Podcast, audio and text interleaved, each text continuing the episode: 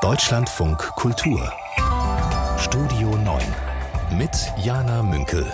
Zu Gast ist die stellvertretende Chefredakteurin beim journalistischen Online-Portal The Pioneer, einer Redaktion, die ihre Räume auf einem Schiff auf der Spree hat. Und ich gucke da immer ganz neidisch manchmal vom Ufer lang. Das ist so ein violettes Schiff, was da immer hin und her fährt. Und so das Gefühl, ach, da lässt sich doch ganz gut arbeiten. Jetzt habe ich aber immer noch nicht den Namen gesagt, der Frau, die hier bei mir im Studio zu Gast ist. Ich sage herzlich willkommen, Aleph Doan. Hallo, guten Morgen. Vielen Dank, dass ich hier sein darf. Sehr gerne. Frau Dorn, was beschäftigt Sie denn gerade? Ob auf dem Schiff oder neben dem Schiff, egal. Ähm, ich glaube, wenig überraschend für eine politische Journalistin beschäftigt mich die, ähm, die politische Agenda im Moment, das politische Tagesgeschehen und diese, diese Dichte der Ereignisse, die alle kaum irgendwie in einen Tag reinzupassen scheinen, geschweige denn in eine Woche, in einen Monat, was wir allein seit Montag wieder für neue Diskussionen und für, für Richtigstellungen und für Widersprüche etc. Ähm, werden wir gleich auch nochmal drüber sprechen, ähm, zum Ukraine-Krieg, zu speziellen ähm, Waffengattungen. Ja, hören, sehen, diskutieren ist so viel einfach, dass ich ähm, ja, äh, einfach zum Teil manchmal überwältigt bin und man versucht, das alles irgendwie einzuordnen. Das versuchen wir hier natürlich auch und wir haben immer wieder das Gefühl, man könnte diese Sendung wahrscheinlich verdreifachen und hätte immer noch mhm. nicht analytisch wirklich alles durchdekliniert, was man an einem Tag äh, besprechen könnte. Auch gerade heute war es wieder eine Redaktionssitzung, wo wir so ganz viele Themen auf der Agenda ja. hatten und es dann gar nicht so leicht fällt, fünf auszuwählen. Aber wir tun unser Bestes. Wir sortieren hier wie immer die Themen dieses Tages. Wir kriegen und das hin. Genau. Wir gehen das an und Sie haben ja gerade schon angedeutet, wir werden natürlich auf die Macron-Aussage nochmal zu den Bodentruppen schauen, auf Scholz Reaktion. Und ich freue mich sehr, dass Sie dabei sind und dass Sie zuhören. Vielen Dank. Aleph Doan ist mein Gast hier heute. Sie ist die stellvertretende Chefredakteurin von The Pioneer. Und wir kommen nochmal zu der Äußerung von Emmanuel Macron, die ja eine große Diskussion ausgelöst hat. Er hat nicht ausschließen wollen, auch westliche Bodentruppen in die Ukraine zu senden.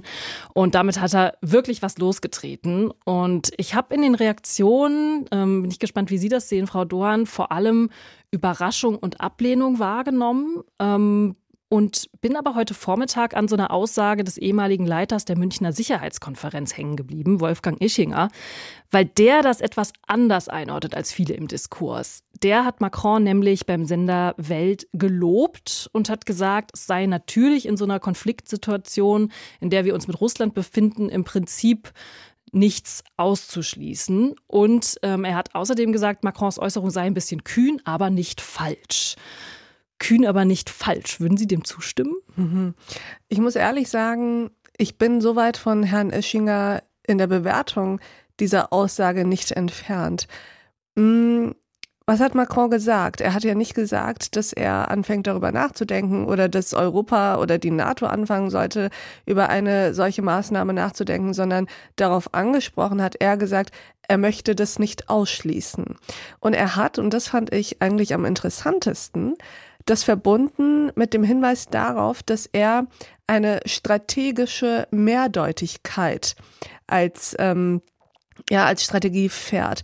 Und das finde ich interessant. Und ich glaube, das ist etwas, ähm, was so falsch nicht sein kann. Also wir machen in Deutschland oder Bundeskanzler Olaf Scholz macht in Deutschland gewissermaßen das Gegenteil, ähm, nämlich eine, man könnte sagen, strategische, vielleicht sogar taktische Nichtsdeutigkeit, ähm, in dem sehr, sehr viel ausgeschlossen wird ähm, und sich am Ende dann aber auch nicht immer an die Ausschlusskriterien gehalten wird. Ähm, und Macron macht das genaue Gegenteil, er schließt nichts aus. Und wenn ich jetzt mal einen Schritt zurückgehen würde und ähm, überlegen würde, was würde mich als Putin mehr beunruhigen oder ähm, den Ernst meiner, meiner, meiner Gegner ähm, äh, betonen, dann wäre es eher jemand, der sagt, ich schließe nichts aus, als die Ausschließeritis, die wir von Berlin aus kommt, immer sehen. Ich nehme an, da spielen Sie an, auch auf Olaf Scholz Aussage, dass er die Lieferung von Taurus Marschflugkörpern ausschließt. Das hat er am Montag gesagt. Und sowohl er als auch Verteidigungsminister Boris Pistorius, auch von der SPD, die haben ja äh, jetzt als Reaktion auch auf Macron dann eigentlich, wenn ich bei ihrer Wortwahl bleibe, die Ausschließeritis weitergeführt. Jetzt frage ich mich aber, ähm, warum die das nicht hinkriegen, vorher gescheit sich abzusprechen. Weil natürlich, wenn etwas ähm, als Schwäche ausgelegt werden kann, dann ist es ja eine EU, die sich überhaupt nicht einig ist und die sich erstmal in der Öffentlichkeit da weiter streiten muss. Und der grünen Politiker Anton Hofreiter hat am Abend im ZDF, finde ich, ganz schön vom Leder gezogen. Es sagt erstmal was über den Zustand des Verhältnisses zwischen Scholz und Macron. Und das ist offensichtlich zutiefst zerrüttet. Das ist ein Riesenproblem für die Europäische Union. Das ist auch ein Riesenproblem für unsere Sicherheit. Aber man muss sagen, beide handeln unverantwortlich. Macron mit seinem fahrlässigen Gerede über die Bodentruppen, das verunsichert die Bevölkerung. Und Scholz mit seiner völlig unverantwortlichen Begründung für die Taurus-Absage. Das ist ja ein eine Geste der Schwäche gegenüber Putin, die ganz krass ist. Das ist ja direkt eine Einladung an Putin, weitere Länder anzugreifen, nach dem Motto, wir können eh nichts tun, wir sind eh schwach. Also zutiefst zerrüttetes Verhältnis, wir sind eh schwach. Ihre Reaktion darauf? Da muss man Anton Hofreiter recht geben, würde ich sagen. Also das war alles in einem ein, ein sehr schlechter Tag für die Europäische Union, für die, für die, für die westliche Allianz sozusagen. Und es hätte ja, und das ist das Tragische, es hätte ja so ein guter Tag sein können. Äh, Macron hat äh, 21 äh, Staaten, Regierungschefs eingeladen, um über das Vorgehen, ähm, um über die Unterstützung der Ukraine in diesem Krieg gegen Russland zu äh, sprechen und sich einig zu werden und auch ein Signal der Geschlossenheit der westlichen Alliierten, der Unterstützungsmächte ähm, zu senden. Und das Signal, das am Ende rausging, war das komplette Gegenteil. Das heißt, ungeachtet dessen, ob man jetzt diese Bodentruppen-Diskussion hätte haben sollen oder nicht, ob das jetzt fahrlässig ist oder nicht, die Bevölkerung ähm, überfordert, beängst, verängstigt oder nicht, ähm, war es natürlich ein großer Fehler, weil da zwei Politiker und vor allem auch, also man spricht ja oft über den Gockel äh, Emmanuel Macron, ähm, ihr Ego oder ihre, ihre Persönlichkeit ähm, vor ähm, die Interessen der, ähm, der Europäischen Union gestellt haben. Und das ist total fahrlässig. Ich bin auch wirklich gespannt, ob die sich mal wieder treffen und auf Augenhöhe auch darüber sprechen. Meinetwegen auch hinter verschlossenen Türen, um dann vielleicht doch eine Strategie auszuarbeiten, die eben als eine abgestimmte Strategie dann erkennbar ist. Also es war ja schon zu sehen, als Zelensky zu Besuch war. Ähm, äh, da war er ja erst äh, bei Scholz zu Besuch, da war er bei Macron zu Besuch, dann ist er zur Münchner Sicherheitskonferenz gereist. Und da hätte man sich ja auch schon demonstrativ zu dritt treffen können und sagen können, wir loten hier aus. Und ich finde, da muss dann gar nicht unbedingt direkt so ein ähm, perfekt durchdachter Plan rauskommen, weil das natürlich immer noch auch Fragen sind, äh, die äh, diskussionswürdig sind. Äh, man kann nicht auch von heute auf morgen sagen, das ist jetzt äh, das, was wir vorhaben, aber zumindest zu demonstrieren, dass man sich diesen Raum nimmt und zu dritt sich abstimmt und damit eben auch dieses deutsch-französische Verhältnis hochhält, das fände ich schon wichtig. Ja, absolut. Und es erwartet ja wirklich keine Perfektion. Aber das, was gerade geliefert wird, ist das Gegenteil. Das ist einfach nur äh, ein absolutes Desaster und ein Fiasko. Und ähm, man erwartet nämlich schon eine gewisse Ernsthaftigkeit, auch des Ernstes der Lage, sich bewusst zu sein und sich so zu zerhacken ähm, untereinander, ähm, ist eben äh, das Thema überhaupt nicht ernst nehmen, sondern ähm, vielleicht auch immer noch nicht sich darüber bewusst sein, worüber wir hier eigentlich sprechen. Und das ist eine, das ist eine Systemkonkurrenz und das ist ein Russland, das ähm, eben sehr deutlich nicht davor abschreckt, ähm, einfach andere Länder anzugreifen. Aleph Doan, stellvertretende Chefredakteurin von The Pioneer, hier bei uns im Deutschlandfunk Kultur. Vielen Dank bis hierhin. Aleph Doan ist stellvertretende Chefredakteurin bei der Online-Plattform The Pioneer. Sie ist heute hier zu Gast, um auf die Themen dieses Tages zu blicken. Frau Doan, was würden Sie sagen? Wie viele Stunden pro Woche verbringen Sie mit sowas wie Haushalt? äh, ehrlicherweise bin ich in der glücklichen Situation, sagen zu können, dass es nicht so viel ist wie wahrscheinlich bei den allermeisten Menschen. Erstens liegt es daran, dass wenn ich jetzt etwas anderes behaupten würde, meine Schwester, mit der ich zusammen wohne, sofort widersprechen würde und im schlimmsten Fall hier sogar anrufen würde, um zu sagen, nee, die Wäsche mache ich. Ähm, und zweitens äh, kann ich mir auch Unterstützung leisten. Und insofern ähm, bin ich mit der Zeit, die ich für Haushalt investiere, ähm, ganz okay. Also das nicht so. Dann gehen wir mal weiter. Wie viel so mit Arbeit? Viel. Also Lohnarbeit, sag ich mal. Ja, tatsächlich viel. Ähm, äh, ich habe einen ganz normalen 40-Stunden-Vertrag. Ähm, aber äh, es, ich gehe davon aus, dass ich mehr arbeite als die 40 Stunden. Ähm, aber auch das ähm, kann ich mir halt leisten. Also ich habe aber auch keine Kinder und ähm, achte schon darauf, dass ich meine Auszeiten habe. Es gibt Zeiten, in denen funktioniert das besser, es gibt Zeiten, in denen funktioniert das gar nicht. Ähm, aber so ein bisschen, äh, wenn man nicht mehr Anfang 20 ist, sondern die 30 überschritten hat, lernt man oder sollte es lernen, auf die Balance zu achten. Und die ist, glaube ich, bei mir schon okay, wobei das meiste, was ich tue, schon Arbeiten ist, ja. Okay, das heißt, nach der Freizeit frage ich lieber gar nicht mehr, wie viele Stunden so pro Woche, wenn Sie es runterbrechen? Naja, ich meine, die Frage ist ja auch, was ist Freizeit?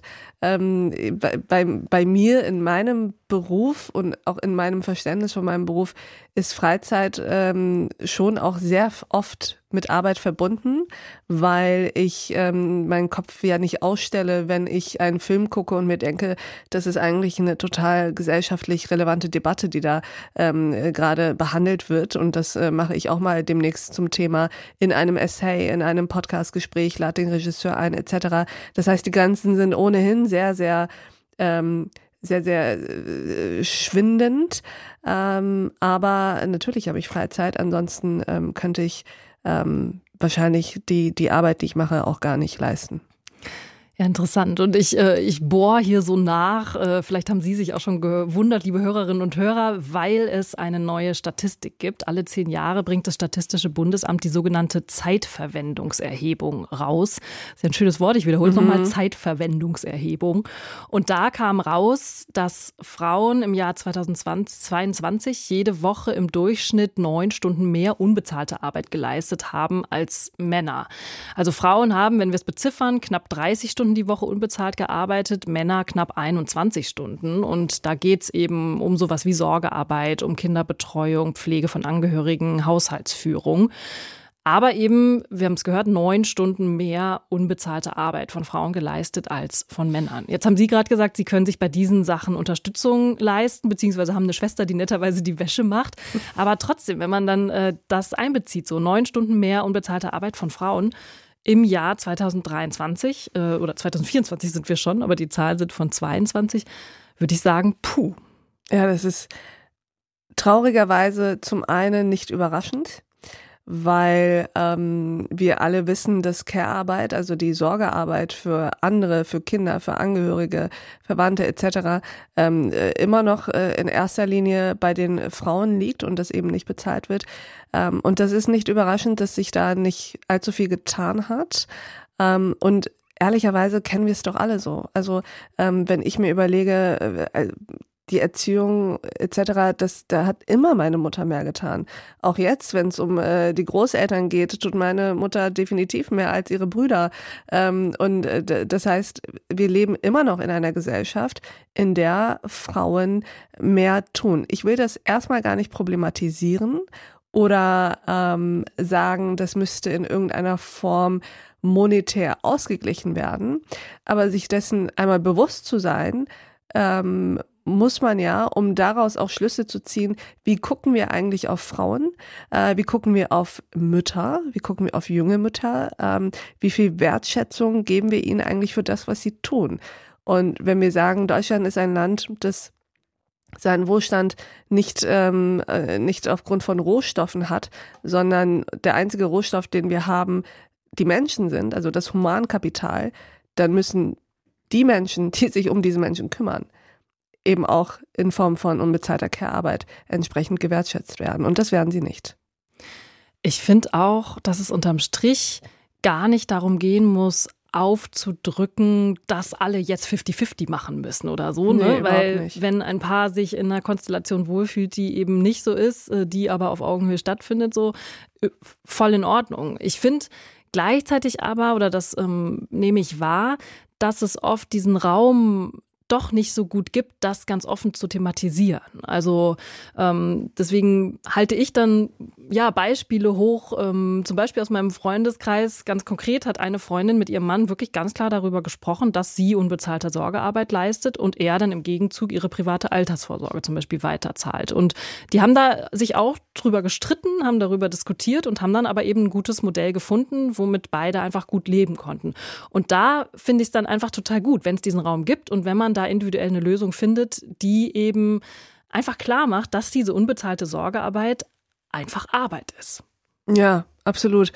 Solche Themen sind gerade in Paarbeziehungen ähm, leider mh, mm, so ein bisschen unsexy. Zumindest äh, wird das so wahrgenommen und so behandelt, so diese ganzen Themen Geld und und habe ich was von deiner Rente und du von meiner und überhaupt solche Sachen wie Eheverträge etc. Aber ähm, das gehört natürlich zu einer Partnerschaft dazu und ähm, äh, Sorgearbeit. Ähm, man muss es auch nicht immer als also man muss natürlich auch nicht sozusagen das Großziehen von Kindern, das ist nicht Arbeit wie Lohnarbeit im Sinne von, das tue ich nur, ähm, weil ich, ähm, das ist nur ein Mittel zum Zweck äh, und deswegen sollte man dafür Geld verdienen. Aber es ist etwas, was einen wahnsinnig hohen Wert hat und sich das einfach bewusst zu machen und entsprechend auch zu wertschätzen, ähm, da müssen wir in Deutschland, glaube ich, schon noch einigermaßen nachholen. Frau Dohan, wir hatten es ja gerade von der Zeitverwendung im Alltag und Sie haben ein Thema mitgebracht, auf das Sie gerne Zeit verwenden. Das hat mit Weltflucht zu tun und hiermit.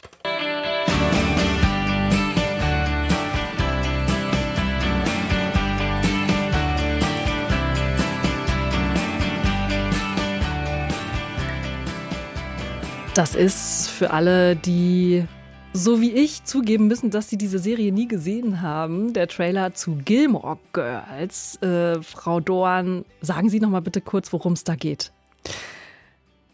Also zunächst einmal möchte ich mich von mir selbst distanzieren und klarstellen, dass das ähm, äh, eigentlich nicht die Art von Fernsehen ist, die ich gucke. Aber ich erkläre gleich nochmal, ähm, warum und weshalb.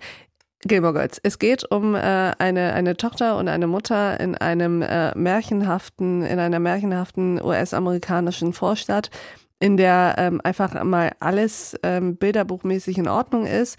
Äh, das Einzige, wo sozusagen ein bisschen ähm, Ecken und Kanten reinkommen, ist die Tatsache, dass die Mutter Lorelei als 16-Jährige schwanger geworden ist, äh, entsprechend ähm, Teenager-Mom war. Und die Serie beginnt, als die Tochter 16 ist. Und es geht um diese beiden, die ein Herz und eine Seele sind äh, und ihr Leben in dieser Vorstadt und äh, wie beide ja, älter und erwachsen werden. Das in aller Kürze ist der Plot. Danke für die präzise Zusammenfassung. Und Sie haben dieses Thema mitgebracht, weil diese Serie ihr sogenanntes Guilty Pleasure ist. Also eine Leidenschaft, die Ihnen ein bisschen peinlich ist. Hat man ja gerade auch in Ihrer allerersten Reaktion schon ein bisschen gemerkt. Aber ich finde, man muss sich doch gar nicht rechtfertigen für alte Serien, die man immer mal wieder rauspackt, um sich wohlzufühlen, oder? Ja, muss man auch nicht. Wobei ähm, heutzutage muss man ja mit allem vorsichtig sein, was man in der Öffentlichkeit sagt.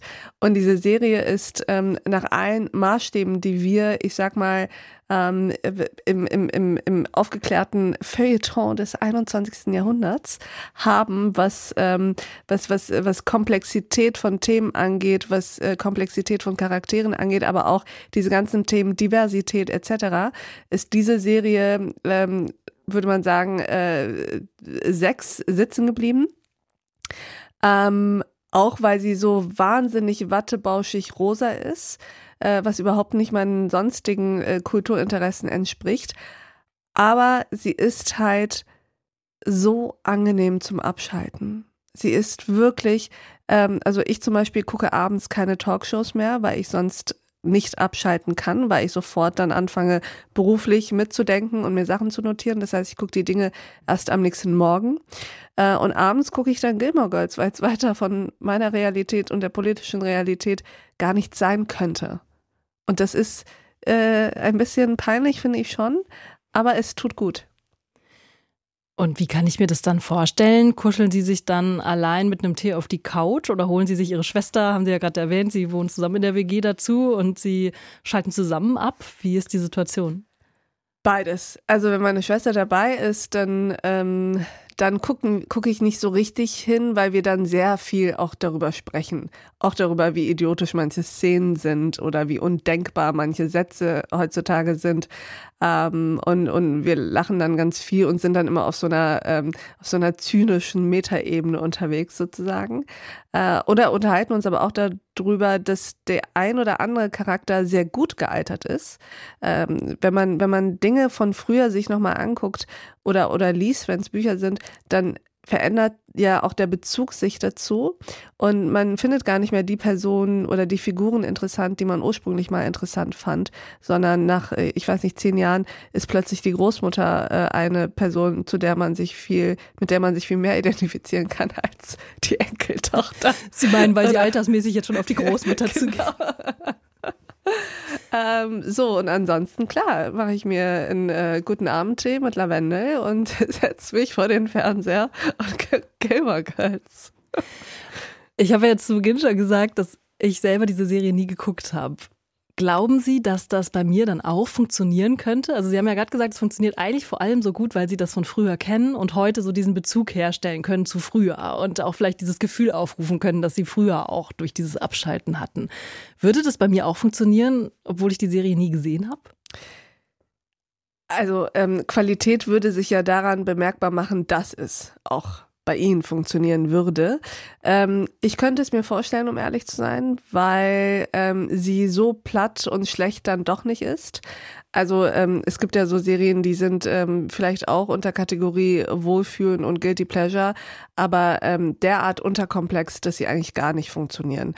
Ich weiß nicht, ähm, ich will jetzt keine Namen nennen, weil sonst würde ich ja automatisch die Menschen dissen, die es gucken. Ähm, aber ähm, es, ich glaube, es könnte funktionieren. Man muss sich halt darauf einlassen und man muss sich auch darüber bewusst sein, warum es man, warum man es guckt und was man sich davon erwartet. Und man darf es auch nicht zu viel gucken und sich zu sehr da reinfinden, sondern muss sich danach die, ähm, die hässlichen und die dunklen und die schwarzen Seiten des Lebens äh, sich dann schon auch wieder zumuten, weil ohne geht's auch nicht. Ich habe seit kurzem einen Beamer, vielleicht probiere ich es mal aus. Ich bin gespannt. Die Witwe des verstorbenen Kreml-Kritikers Alexei Nawalny, Julia Nawalnaja, die hat heute um 11.30 Uhr eine Rede im Europäischen Parlament in Straßburg gehalten, also vor den EU-Parlamentarierinnen und Parlamentariern. Und da möchte ich draufschauen, gemeinsam mit meinem Gast im Studio, Aleph Doan, stellvertretende Chefredakteurin der Online-Plattform The Pioneer und Podcasterin dort, und mit unserem Kollegen in Brüssel, Klaus Remme. Der hat die Rede von Julia Nawalna ja nämlich verfolgt. Herr Remme, erstmal die grundsätzliche Frage an Sie. Was war denn die Kernaussage dieser Rede? Das war wieder eine sehr emotionale Ansprache. Ich habe Julia Nawalnaja in München bei der Sicherheitskonferenz erlebt, als die Todesnachricht gerade ein paar Minuten alt war und sie zwei Minuten zu den Besuchern der Sicherheitskonferenz sprach. Diesmal etwas strukturierter, etwa elf Minuten lang sprach sie zu den Abgeordneten. Sie begann mit einer persönlichen Erinnerung an Straßburg, wo sie zusammen mit ihrem Mann war, als der sich von seiner Vergiftung erholte und einige Zeit in Süddeutschland lebte, so erzählte sie. Sie kam schnell auf die Kernbotschaft und sie sagte eine Frage, die mir immer wieder gestellt wird, wie können wir helfen in eurem Kampf? Und diese Frage äh, bewegte sie und sie sagte, hört auf, langweilig zu sein.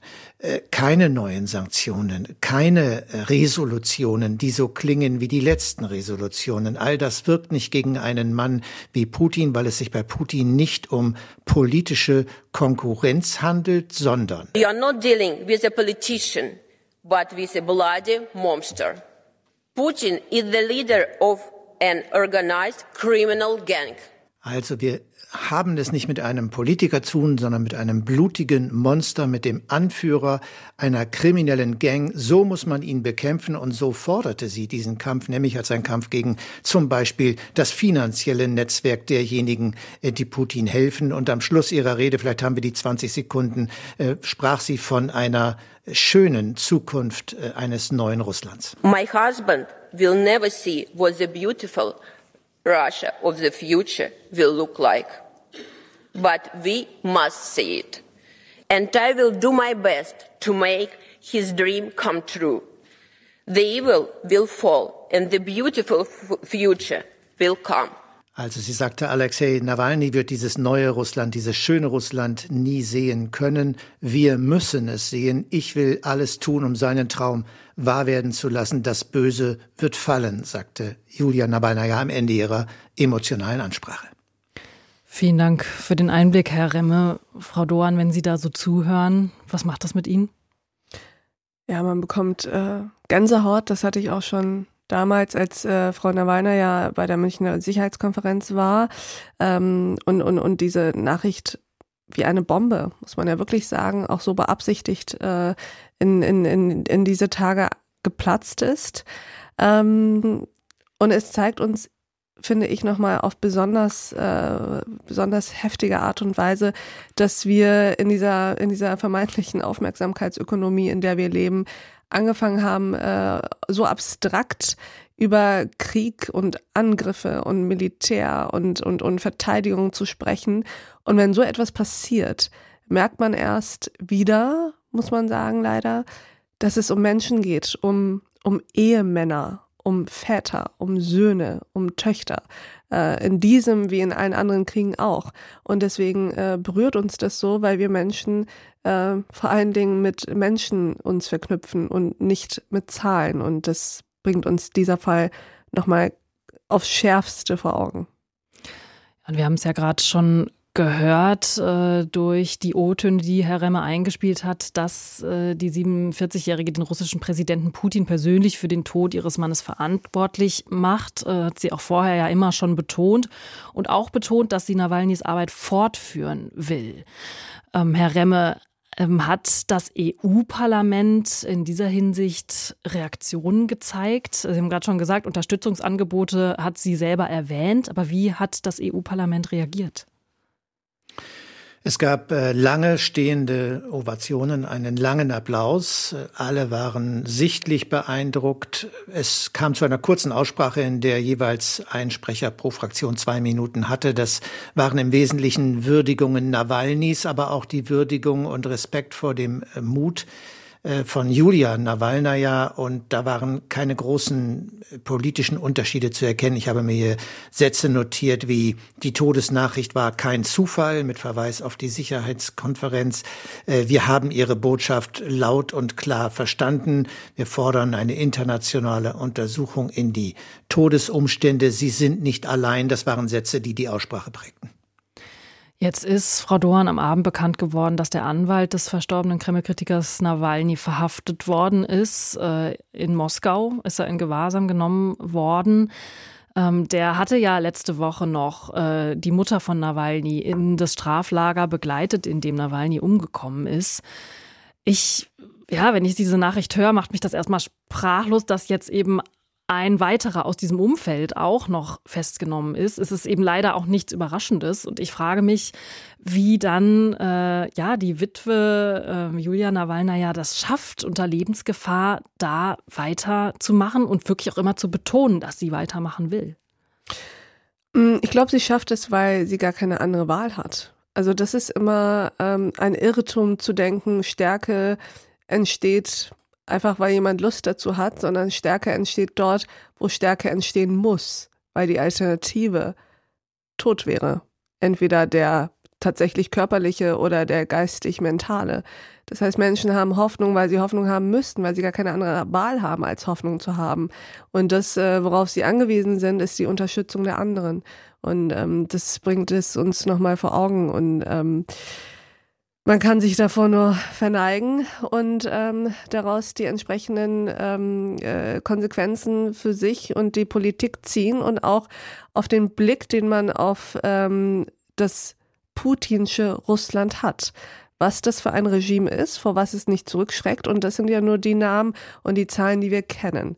Das, was äh, darüber hinaus noch passiert, kann man sich ja gar nicht erst ausmalen. Dann sage ich danke Aleph Doan hier bei mir im Studio und danke an Klaus Remme ins Studio nach Brüssel. Gerne. Aleph Doan ist mein Gast hier heute. Sie ist Podcasterin. Ihr Podcast heißt Der achte Tag und stellvertretende Chefredakteurin bei The Pioneer. Und wir beugen uns heute gemeinsam hier im Studio bei uns in einer guten halben Stunde Podcast und in einer Stunde Radio über das, was dieser Tag nachrichtlich bereithält. Und wir haben hier in diesen Tagen ja viel über die Verleihung des Goldenen Bären bei der Berlinale diskutiert und ob das Festival sich klarer gegen Antisemitismus hätte positionieren sollen, weil da eben verschiedene Äußerungen wie der Genozid gefallen sind, die diskussionswürdig waren. Und jetzt gibt es im Vorfeld eines anderen Festivals, nämlich der Biennale in Venedig, eine große Diskussion in einem ähnlichen Themenspektrum. Ein Kollektiv namens Alliance Art Non-Genocide, also übersetzt Bündnis Kunst, nicht Genozid, hat wegen des Kriegs im Gazastreifen gefordert, Israel von der Biennale auszuschließen. Das ist so ein Aufruf tausender Künstlerinnen und Künstler und Kuratorinnen und Kuratoren. Und ja, Frau Doan, ich würde sagen, da können wir gleich weiter diskutieren. ja. Ähm, also wenn man, ähm, wenn man mich gefragt hätte, was wäre die dümmstmögliche Art und Weise, auf diesen neuen Nahostkrieg zu reagieren, dann hätte ich genau so etwas vorgeschlagen. Ähm, also ein ganzes Land beziehungsweise ähm, einzelne Bürgerinnen und Bürger dieses Landes eben nicht einzelne, sondern alle äh, aus einer aus einer ähm, kulturellen Veranstaltung auszuschließen, ist ähm, ist geradezu infam. Und ich frage mich auch, wie man auf so eine ähm, Idee kommt. Ähm, ich habe mich schon immer dagegen gewehrt und habe immer gesagt, hm, wir dürfen nie zulassen, egal welches Regime oder welche Regierung welche politischen Schritte unternimmt, es mit einer, mit der Verteidigung übertreibt oder auch nicht übertreibt. Wir dürfen nie zulassen, dass wir daraus ähm, einen Generalverdacht ähm, ableiten und die Bürgerinnen und Bürger dieses Landes zu ähm, sozusagen Stellvertretern machen. Es hört sich so einfach an, wenn Menschen sagen, ähm, man soll einfach Mensch sein und sein Gegenüber als auch als Mensch sehen.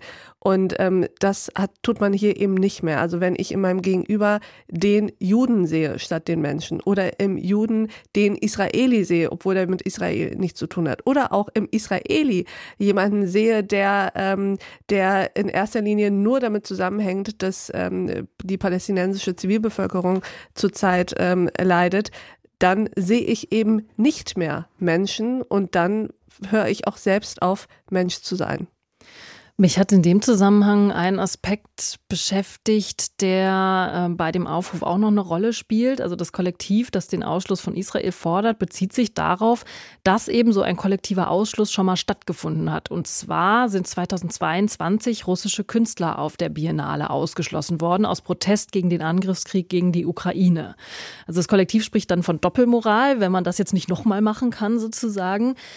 Ich äh, erinnere mich aber damals auch an die Diskussion, gar nicht nur bei der Biennale, sondern auch in anderen Zusammenhängen, ähm, wo diese Forderung schon auch manchmal durchgesetzt wurde, dass äh, russische Künstlerinnen und Künstler nicht anreisen durften wegen dieses Angriffskriegs.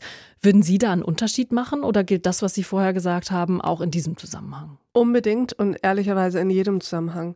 Ähm, und, und, und das Argument der Doppelmoral ist natürlich ähm, fatal, weil ähm, nur weil 2022 ein Fehler gemacht worden ist, und das war aus meiner Sicht ein ganz klarer Fehler, ähm, darf man den ja nicht wiederholen, äh, sondern das war damals schon keine gute Idee und äh, das sollte für die Zukunft einfach unterlassen werden und ähm, äh, deswegen zieht dieses Argument nicht und das ist ja genau das, was ich gemeint habe. Das ist ähm, nicht nur in Bezug auf Israel und seine Bürgerinnen und Bürger, ähm, sondern in Bezug auf jede Regierung und jedes Regime und die Menschen, die damit ähm, in Zusammenhang gebracht werden, nur weil in deren Pass XY steht oder ihre Religion XY ist.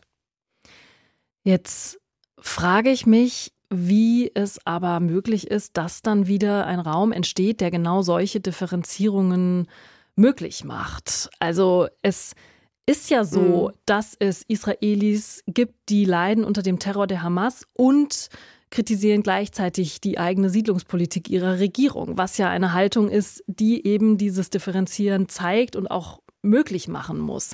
Und wenn ich eben diese pauschale Verurteilung jetzt von diesem Künstlerkollektiv sehe oder von denen, die diesen Aufruf unterschrieben haben, ähm, frage ich mich, ob da möglicherweise der Wille gar nicht da ist, so einen Raum zu schaffen. Weil ja, wenn wir es gar nicht mehr, wenn es gar nicht mehr möglich ist, äh, einen Raum überhaupt zu wollen, in dem sowas Differenziertes möglich ist, dann ist halt ganz schön viel verloren. Ja, ich finde das total gut, dass Sie von Räumen sprechen, weil ich glaube, da müssten wir alle uns ähm, an der eigenen Nase packen. Ich glaube, dass ähm, auch in Deutschland zu lange ähm, ein solcher Raum von der Gesamtgesellschaft auch von den Medien, auch von der Politik eben nicht bespielt worden ist. Dass zu lange über ähm, Antisemitismus hierzulande ohnehin nie geredet worden ist, abseits der äh, ewig selben Sonntagsreden und dass aber auch überhaupt über diesen Nahostkonflikt nie gesprochen worden ist, immer ähm, vor dem Hintergrund, dass es ja vermeintlich mit uns nichts zu tun habe. Aber ähm, Deutschland, auch wenn das der ein oder andere nicht wahrhaben will, ist ein Einwanderungsland und Globalisierung bedeutet bedeutet eben, dass man sich nicht nur öffnet für Fachkräfte und für kulturelle Diversität, sondern sich auch öffnet für andere Konflikte und die auch in diesem Land besprochen, zu Recht besprochen, diskutiert und zum Teil auch ausgefochten werden. Und ich glaube, es ist ein Vakuum entstanden, weil zu lange über solche Sachen einfach nicht gesprochen worden ist. Und dieses Vakuum wird jetzt gefüllt ähm, von, von Menschen, die eben äh, zu dieser Differenzierung offensichtlich nicht in der Lage sind und zum Teil äh, ihre abstrusen und zum Teil ihre antisemitischen Stereotype und Erzählungen jetzt einfach verbreiten, weil es woanders nicht stattgefunden hat. Und sage ich an dieser Stelle Danke, Aleph Doan, stellvertretende Chefredakteurin bei The Pioneer. Danke für Ihren Besuch und für Ihre Gedanken. Vielen Dank für die Einladung.